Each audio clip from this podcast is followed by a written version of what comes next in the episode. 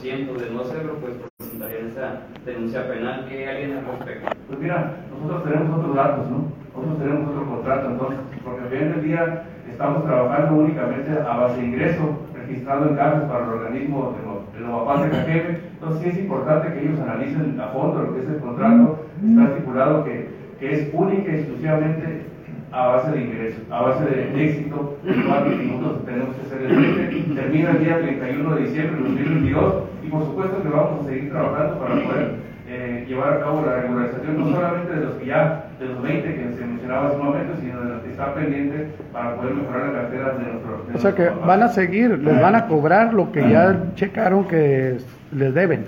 De momento vamos a llevar a cabo otros dictámenes que tenemos en la, en la mesa Sabemos que hay ya personal que estamos eh, haciendo algunas negociaciones para poder ingresar a la MAPAS de Cajeme. El área de, inspector de la MAPAS de Cajeme va, a fungir como una empresa o un tipo mecanismo muy similar a la cual estuvimos sujetos en el año 2022 para poder generar esos ingresos. Vamos a continuar, por supuesto que sí, en el afán de, poder generar mejores ingresos para la MAPAS. Buenos días, buenos días, Luis.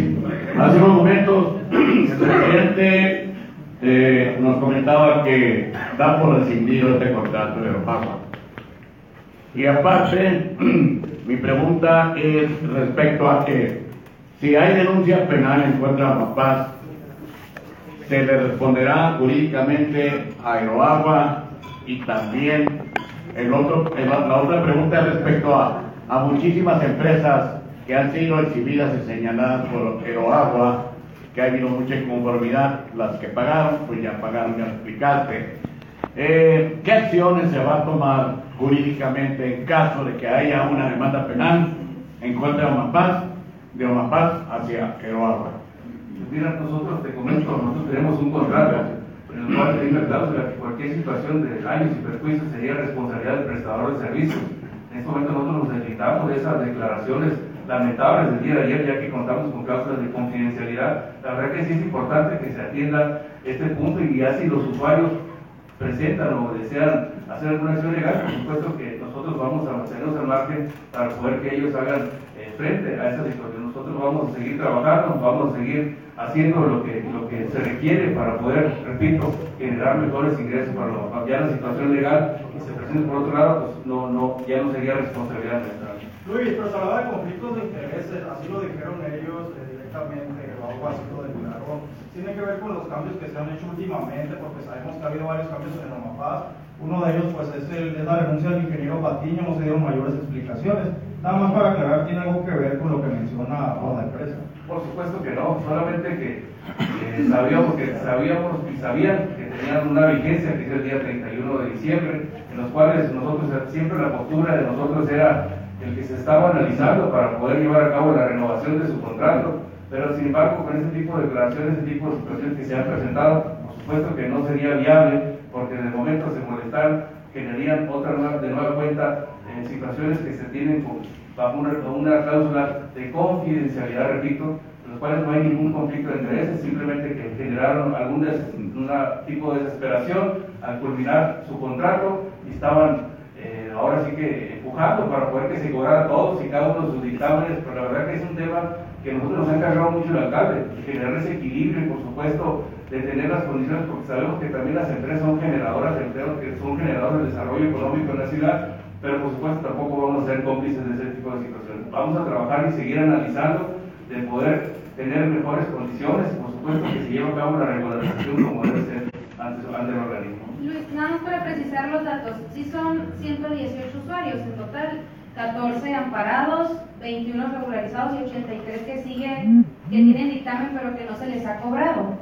Y preguntarles también, eh, esos 83 ustedes van a continuar haciendo el cobro, porque algo que mencionaba ayer el, coordinador era que... Eh, que aunque ya lo mismo que decía aquí el compañero, o sea que se les tenía que pagar aunque ya estuviera fuera del contrato, que tenían que recibir ellos su 25% porque ellos hicieron la labor de entregarles el dictamen a los papás.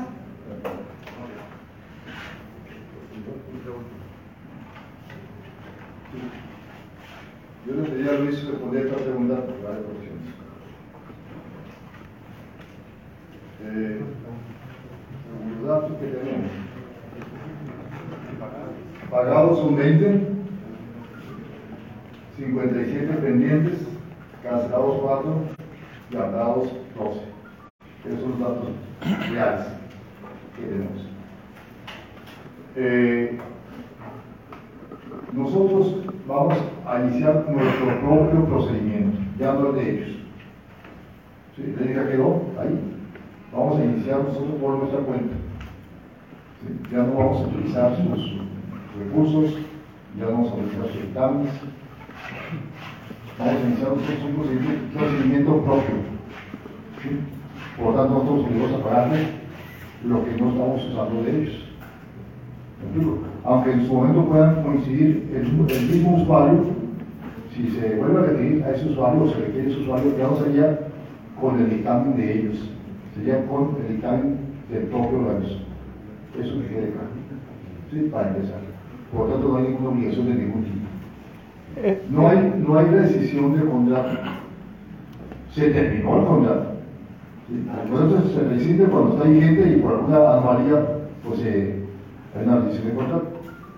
Aquí no, aquí se terminó, punto. ¿sí?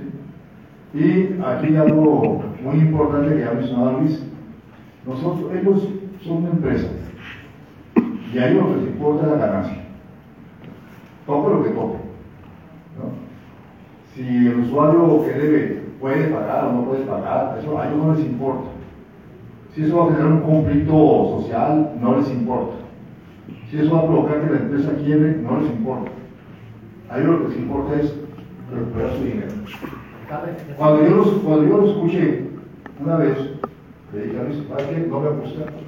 Como ellos eh, meten en la negociación, para empezar, ellos no tienen que meterse en ningún tipo de negociación con los usuarios. ¿sí? Ellos van a hacer su dictamen con un detalle sobre su responsabilidad. Lo demás es responsabilidad del organismo. Luego que se quieren meter, se metían, me enteré, se metían a las pláticas con los usuarios y les invitaban y les decían que eran ateos. Sí, esos son términos para un trabajo de carácter político, de una administración pública. Y buscaban presionarlos a a lugar, dar cuenta que era el cobrador que llegaba a tu casa y te toca de tumbar la puerta para que poder lugar. A ellos no les importaba más que obtener su ganancia.